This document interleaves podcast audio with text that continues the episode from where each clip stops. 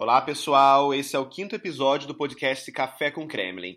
E hoje a gente conversa sobre um tema bastante leve. O episódio de hoje deixou a modéstia de lado. A gente não sabe onde a gente deixou, se deixamos em Brasília ou no Atlântico, mas a gente vai explicar por que o Brasil é tão popular e tão querido aqui na Rússia. Só para a gente relembrar vocês quem participa, quem faz o podcast, somos três pessoas apresentando. Ellen Almeida, que é funcionária da Embaixada do Brasil em Moscou, Felipe Barini, que é jornalista, e eu, Sandro Fernandes, também jornalista. E para começar esse tema, eu queria contar para vocês um caos que aconteceu comigo na primeira vez que eu vim aqui a Moscou, na verdade, quando eu me mudei para Moscou, que foi em 2009, eu estava numa loja de telefonia comprando um chip de celular, né? Chegando à cidade, a coisa básica, né? Eu estava com um amigo russo. E eu estava apresentando meu passaporte para poder fazer a compra desse chip. Em algum momento, a menina que estava me atendendo, ela pegou meu passaporte, deve ter lido que eu sou brasileiro, e começou a rir e gargalhar e conversar com meu amigo em russo. Eu não falava nada de russo na época, e eu sem entender, achando que ela estava debochando da minha foto. A gente sempre fica muito mal em foto 3x4. E achei que fosse o assunto. E aí meu amigo foi me explicar: não, Sandro, ela tá rindo porque você está usando uma calça branca. Eu achei, bem, tá, eu não sou ex exatamente o exemplo de uma pessoa fashion, mas essa calça branca tinha uma relação com o Brasil. Eu vou chamar o Felipe para falar um pouco sobre essa história, porque ele teve a mesma história também, chegou à Rússia com uma calça branca. E Felipe, conta o que aconteceu, na verdade, conta por que a calça branca está tão relacionada ao Brasil aqui na Rússia. Primeiro, vamos contar a história, depois eu conto o meu caso.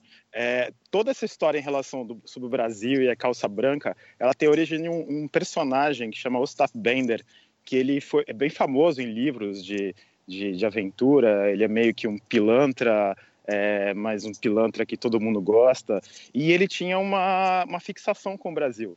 Ele sonhava em andar no Rio de Janeiro, é, quando conseguisse fugir da, da, da, daqui, da Rússia, e, e, ele, e ele usava, na cabeça dele, ele imaginava que todos os brasileiros eles se vestiam um visual um pouco marinheiro, calça uhum. branca, camisa listrada. E esse ficou imaginário da, no tempo da União Soviética, especialmente. Esse, ele aparece em dois livros.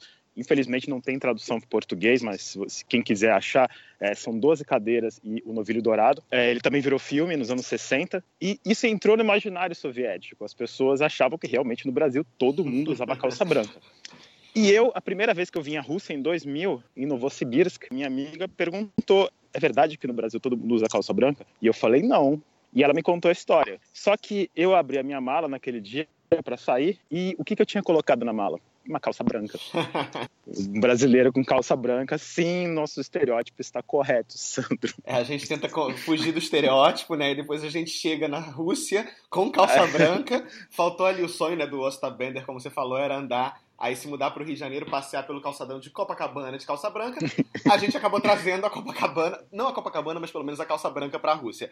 Mas a calça é um, branca veio. Esse sem dúvida é um dos, uma das referências mais fortes para qualquer russo, talvez os mais novos não, mas assim, qualquer russo acima aí dos, dos 30, acho que 35 conhece a história. E os que não leram o livro, pelo menos já viram filme e ouviram falar dessa história muito conhecida e faz com que o Brasil é uma das, das coisas que faz do Brasil muito popular aqui na Rússia.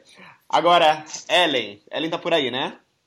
Estou aqui. Ellen, você queria falar sobre outro tema que, na verdade, a gente no Brasil adora e que os russos, na verdade, acho que o mundo inteiro curte também, que é uma novela. E aqui na Rússia, a novela brasileira é, é, tem uma importância até histórica, né? Sim, sim. A primeira novela brasileira que foi transmitida ainda na União Soviética foi Escravizaura, que estreou em outubro de 88 e fez um sucesso enorme. Foi o primeiro programa de televisão exibido na União Soviética vindo das Américas e para eles assim foi a primeira novela, né? Foi uma coisa impressionante e é incrível como isso faz parte do imaginário de todos os russos. Você começa a conversar de escravizaura, todo mundo, ah, eu assisti, assisti com a minha avó, eu lembro que a minha mãe assistia, todo mundo conhece a história da escravizaura e não parou por aí. Vieram muitas, muitas, muitas novelas brasileiras para cá. E às vezes, aleatoriamente, as pessoas te trazem referências de novela do nada. Uma vez eu estava num bar, um cara olhou para mim e falou: Eu adoro a branca. Deu, a branca? Sim, a branca. O quê? Suzana Vieira. Não, Suzana Vieira é uma é ídola aqui, né? Todo mundo adora, todo mundo adora. Eu já, eu já tive Glória gente me Pires perguntando. Também. Glória Pires. Na Suzana Vieira, eu tive é, recentemente uma pessoa que, me, quando viu que eu trabalhava como jornalista na televisão, um rapaz me perguntou: ah, Você pode conseguir o contato da Suzana Vieira, super assim, empolgado, acabou a conversa e era a Suzana Vieira, impressionante. Eu até coloquei isso no meu Twitter e alguém marcou a Suzana Vieira, mas eu acho que a Suzana Vieira não viu. Se ela estiver ouvindo o nosso podcast, por favor, entre em contato. Bom, outra novela que fez muito sucesso aqui na Rússia foi o Clone. Todo mundo sabe quem é a Jade, todo mundo conhece a Giovanna Antonelli. É uma da, das mais famosas também, mas também passou, passou a Avenida Brasil, passou a Favorita. Me ajudem, meninos, outras novelas. Torre de Babel. E atualmente eles estão transmitindo num canal chamado You Salve Jorge. Estão hum. transmitindo, inclusive, quem tiver curiosidade de procurar Salve Jorge dublado em russo na, na internet, é fácil de achar. Aprender russo, né? Uh... Sabendo já a história. É, é uma experiência bem. Exatamente. É, o pior não, é que, é... enfim, eu estudo russo, mas é fácil para a gente entender, porque eu acho que a gente está acostumado com a estrutura de diálogo, sei lá. É muito para a gente, é muito assim, fácil de, de, de entender. A gente adivinha, né? Diálogo de novela praticamente. Não, mas não deixa de ser engraçado você ver um ator que você conhece a voz, um ator, uma atriz que você conhece a voz e falando em russo, com uma voz completamente diferente, não deixa de ser engraçado. Não, mas vocês sabem que eu levei um susto, porque em novembro eu fiz um curso de russo em Tviera, uma cidade perto de Moscou, e fiquei hospedada na casa de uma russa, Lyudmila. Ela devia ter entre 55 e 60 anos. E na época estava passando Suave Veneno. E ela assistia Suave Veneno todos os dias, sete horas da noite. E como eu era brasileira, claro que eu tinha que assistir com ela, porque novela brasileira. E o dublador do José Wilker tinha a voz igual a dele. Eu fiquei assustada. Sensacional. Gente, foi a primeira vez que eu vi isso, porque quem acompanha, enfim, quem, uh, as pessoas que conhecem a Rússia sabem que dublagem não é exatamente a especialidade desse país. Em geral, dublagem é por voice-over, é. que pra gente é muito esquisito. No Brasil, dublagem você corta o áudio original. Aqui não. Hum. Você mantém o áudio original, original, você dubla é. por cima. Às vezes, o mesmo dublador faz mais de um personagem mas a dublagem do José Wilker ficou impressionante. Eu fiquei até assim, meu Deus do céu. Será que José Wilker fala russo? russo? Mas foi uma, foi uma exceção, foi uma exceção. Eu preciso confessar uma coisa aqui para vocês. Essa história de Suave Veneno, inclusive, é, eu acho que é uma cantada meio que comum entre os russos e os brasileiros, porque eu já ouvi de algumas pessoas, ah, brasileiro, Suave Veneno. Então eu acho que. Olha! Muita, muita, olha só, é uma, uma dica, fica a dica. para quem quiser ir pra Rússia. Olha, eu vou, eu vou pra Nietzsche que hoje eu vou usar isso. Aproveita mais agora, sobe, Privet, sobe veneno. Eu vou, eu vou, eu vou usar isso hoje. Mas depois você conta no, no próximo podcast, você conta se foi, foi exitoso. Pode deixar. Posso só contar uma, uma curiosidade que vai um pouco além da Rússia sobre, sobre essa questão das novelas? É, Escravizaura foi a primeira novela brasileira exibida não só na Rússia, mas em todo o bloco socialista. E a Lucélia Santos, ela foi a primeira atriz não chinesa a estrelar uma, uma, uma, série, uma série de ficção na TV chinesa em horário nobre. Até hoje, na Polônia, o capítulo final de Escravizaura é a maior audiência da história do país. Impressionante. Quase 90% de share. Share é o percentual de televisores ligados naquele programa ao mesmo tempo. Agora, que a gente Acho fala sempre naquele, naquele meme, né? O Brasil só não conquista o mundo porque não quer, né? É o soft power Sim. perfeito. A, a gente perde Sim. uma oportunidade tremenda de soft power com, com, com novela, porque todo mundo assiste, é um Talvez seja melhor assim, né? Devo manter o soft power porque é melhor pra gente ser legal no mundo inteiro. Voltando à história do escravizaura, que a Ellen, na verdade, começou a introduzir o tema, é, é interessante porque os russos, eles usam até mesmo a palavra fazenda em português como sinônimo uhum. muitas vezes de dacha. A dacha é a casa rural, como se fosse a casa de campo. Pra gente seria, pelo menos eu que sou do Rio, para mim seria a casa de praia. Então os russos, muitos russos das cidades grandes têm uma dacha, essa casa rural, e, algum, e muitos deles chamam de fazenda. E o melhor é que eles incorporam isso na fala em russo é, usando a gramática russa. Então, por exemplo, é, enfim, a gente não tem tempo de falar aqui sobre declinações do russo, mas, por exemplo, não, você vai falar, não. eu estou na fazenda, aí eles falam, ya na fazendie, aí eles mudam a, a, a terminação para para estar de acordo com a gramática russa, mesmo sendo uma palavra em português. É muito surreal para mim, mas interessantíssimo e ver essa influência é tão forte ainda, depois de quanto tempo? 30 anos, da novela Escravizaura, ainda na Rússia, né? É impressionante mesmo. Agora, sim, sim mostra que eles é, é... realmente incorporaram a palavra, né, a língua, né? Foi uma incorporação, não foi um modismo, eles realmente incorporaram é, eu morro de vergonha, eu confesso que eu nunca assisti Escravizaura, então eu é legal, cara, assim, colocar no YouTube, talvez em russo, né? Seria uma boa experiência, não? Sim. Sim.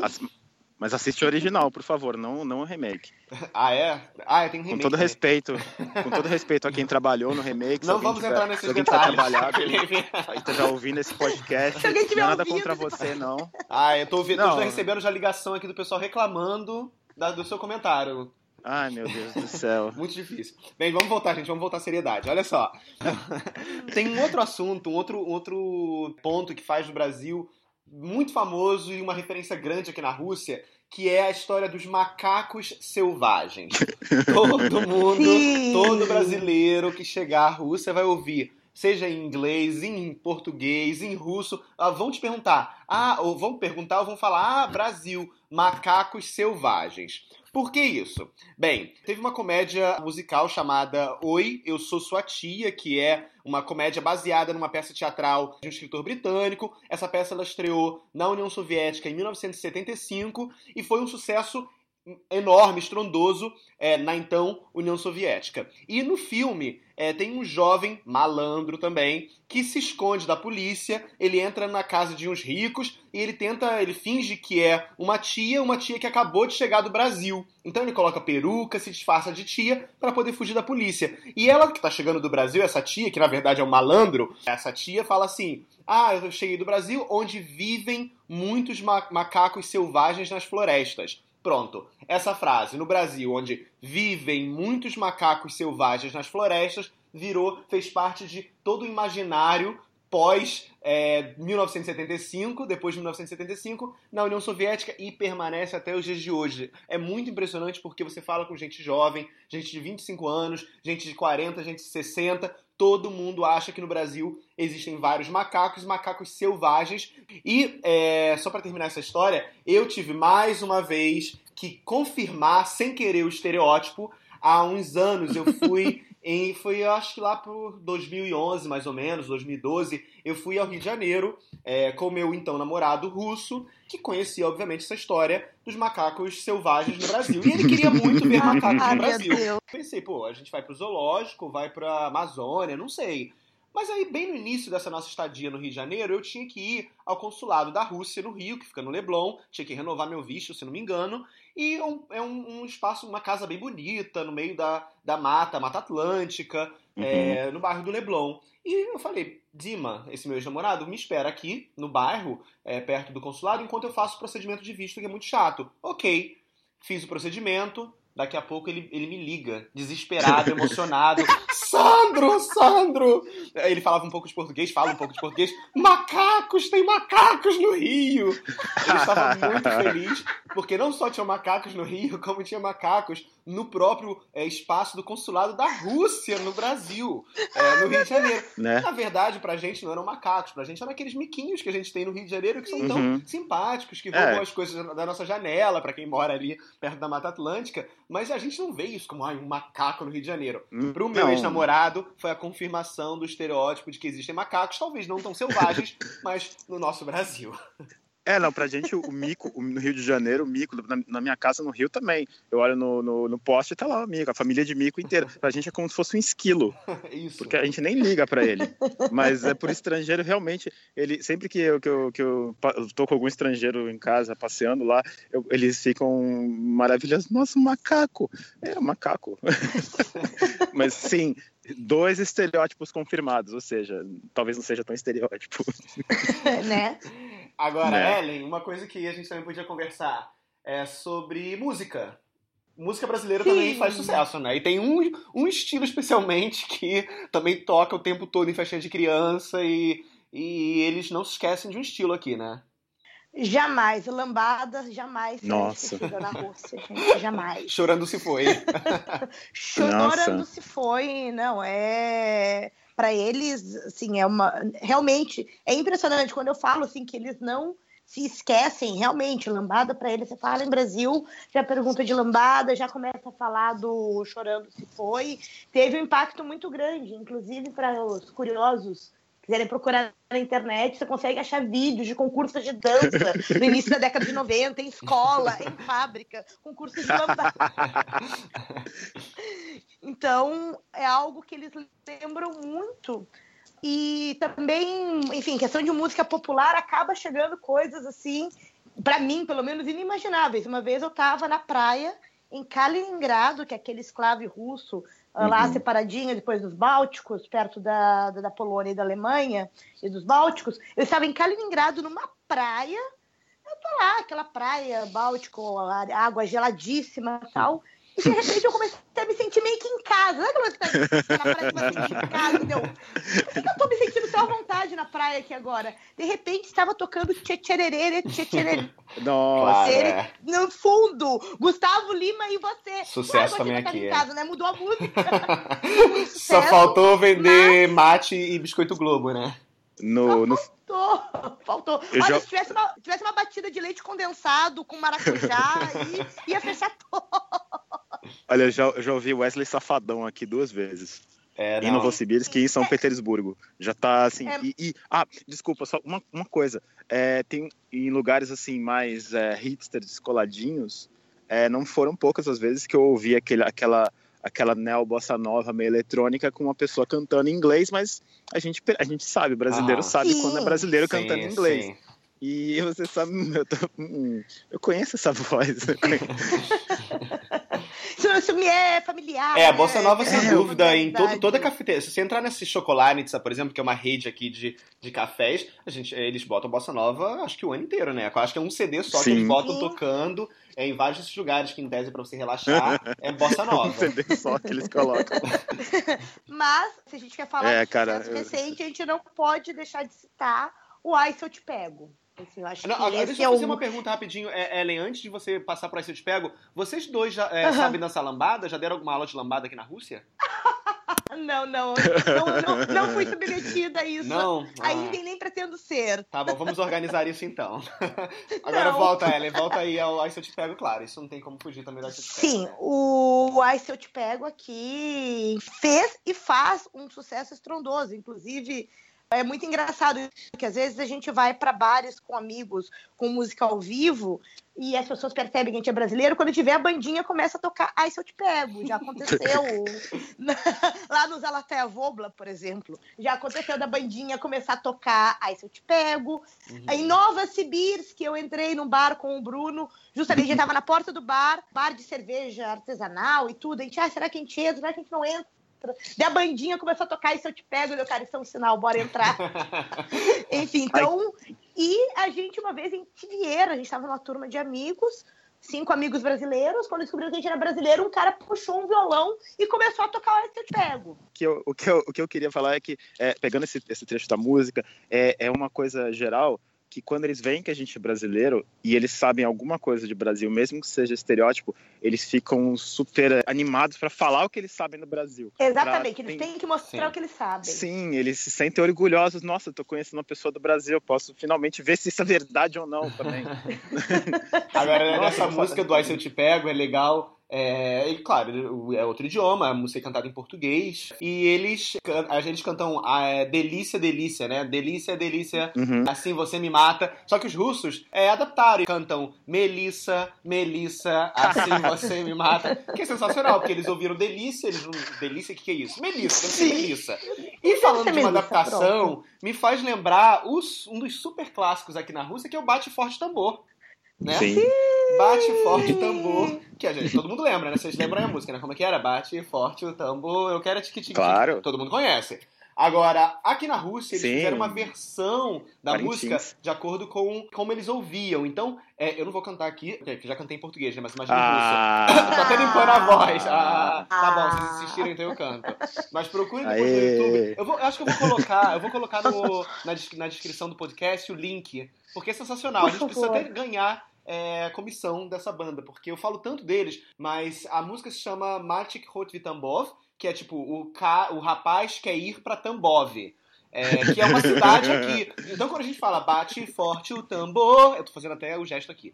É, aí, e, desculpa. Tem que, tem que fazer, né? Quem sabe faz ao vivo. É, a próxima vez com câmera. Mas enquanto a gente fala bate forte o tambor, os russos ouviram Matik hotvi tambor, tiki tiki tiki tiki. Você sabe tiki tiki tiki tiki tá.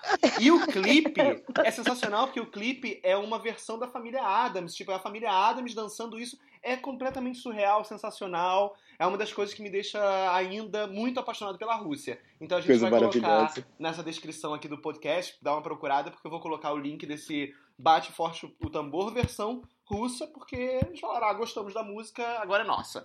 É... Apropriação cultural. Apropriação cultural. mas sabe que eu já tive, foi só uma vez, mas eu já tive que discutir com um russo que me jurava que essa música era russa. Ah, mas não é mesmo. Para terminar falando aqui o que faz o Brasil tão popular aqui na Rússia, eu acho que a gente tem que falar, nem que seja rapidinho, de futebol, né? Obviamente, Sim, claro. futebol, acho que ninguém quer comentar porque é meio óbvio, né? É tipo, claro. Não, claro, eu tô, eu tô, aqui, tô aqui, de frente pro estádio, assim, então... É, você tá em São Petersburgo de frente, né?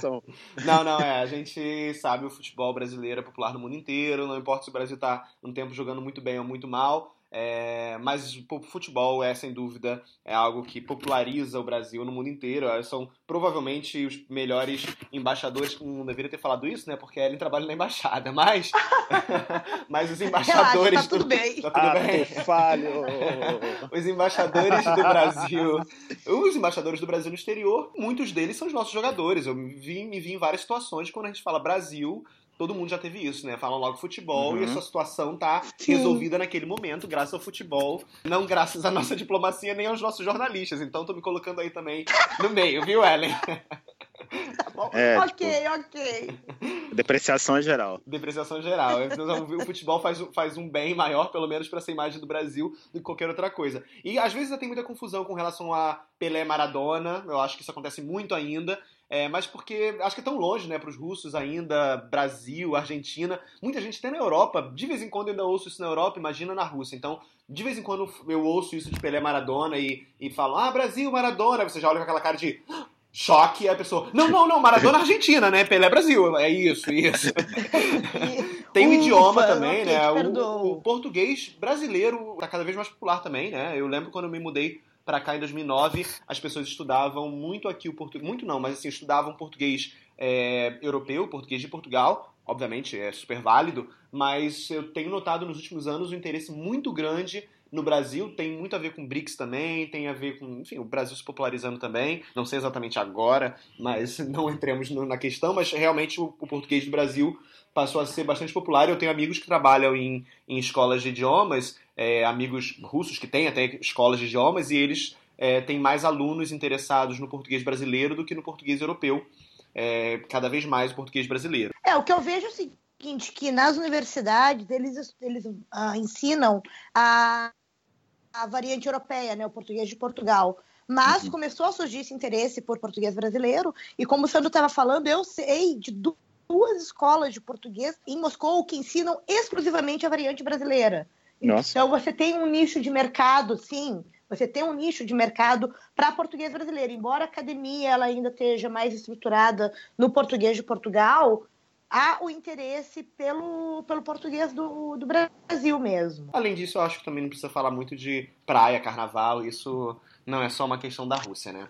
Carnaval é uma coisa que você fala que mora no Rio de Janeiro e todo mundo fala, ah, nossa, o carnaval. Eu só queria fazer um gancho com essa questão da imagem do Brasil, do clima, da praia e com as novelas também, porque quando eu, enfim, morei com essa russa lá em Tivier por um mês, a gente conversou muito sobre novela, porque ela era maluca por novela brasileira, e ela me falou que o não, e, e eu achei interessante que ela me falou, ah, porque a minha irmã, a minha irmã mora em Moscou, ela é mais sofisticada, ela gosta de teatro, balé, e ela me critica muito porque eu sou noveleira, mas eu já passo o dia inteiro lidando com problema no trabalho, com dificuldade. Eu chego em casa, eu quero ver uma coisa bonita, eu quero ver uma paisagem bonita, eu quero ver um clima bacana, eu quero ver as pessoas usando roupas leves porque tá calor. Calça e branca. Eu acho que isso de... Calça branca.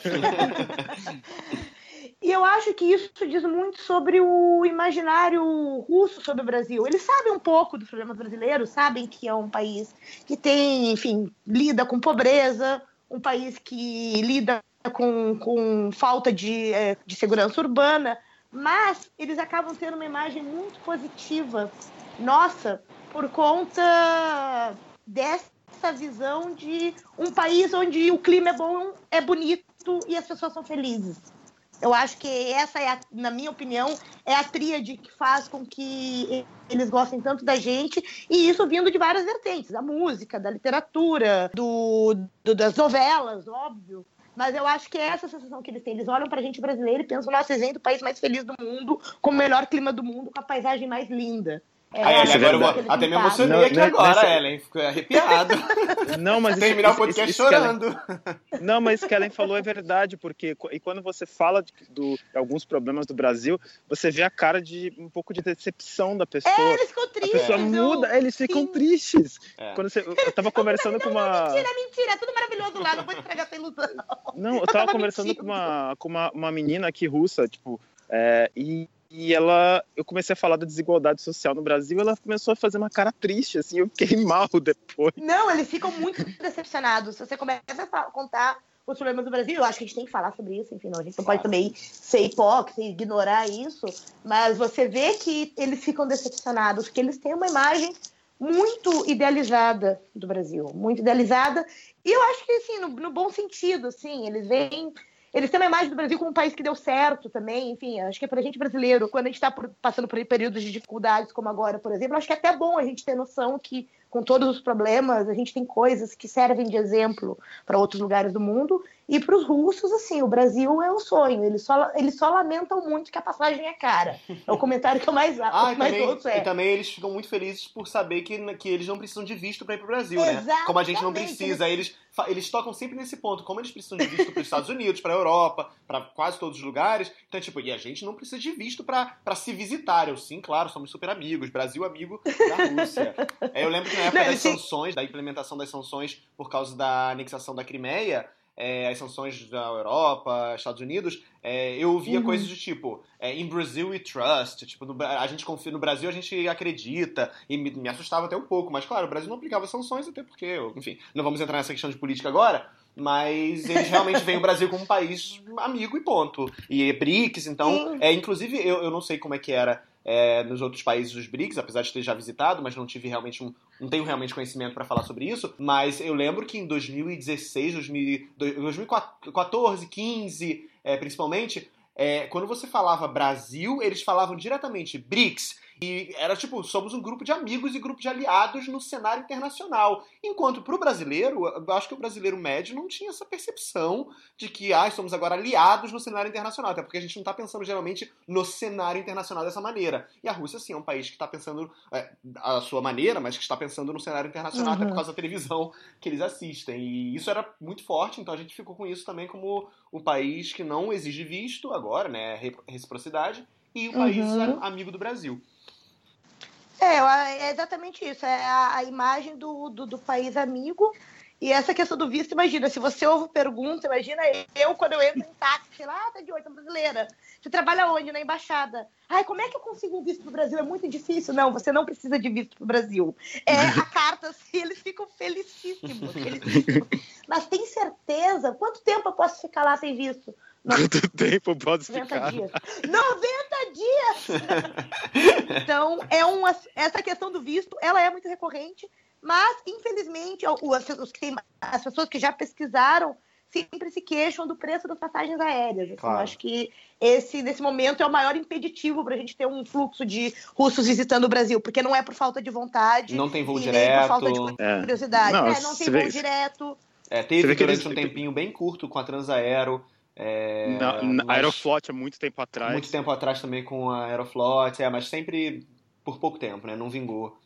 É, não, não vê, vingou. Você vê que o problema não é a distância, porque não, eles não. vão muito para Punta Cana, para Havana, é, e assim, uhum. a distância é um, um, pouco menor do que para o Brasil, mas os preços são muito mais baratos. Tem voo charter, tem. Enfim, você sente uma. É, isso, isso, é verdade, já ouvi. Nossa, queria ir para o Brasil, mas é tão caro.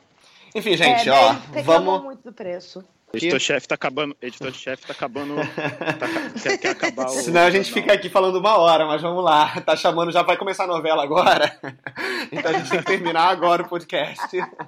Mas, gente, é, adorei o tema hoje, muito leve, mas assim, com muita coisa interessante. Vou até colocar agora uma música brasileira alta aqui pros vizinhos se animarem. Tá sol hoje em Moscou. São Petersburgo o dia tá lindo. tô quase tirando o casaco, mas eu lembro que tá 4 graus. Então oh, Melhor não. Eu vou ver se Melhor eu passo não. pra tomar um, um chá um café com a Ellen hoje ainda. Você, Felipe, fica aí em São Petersburgo. Melhor você vir pra cá pra Moscou. Venha se juntar a nós. Venha se juntar a nós. O trem.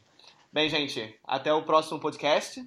Boa semana para todo mundo. Obrigado aí pela companhia. Até a próxima, pessoal. Tchau, tchau.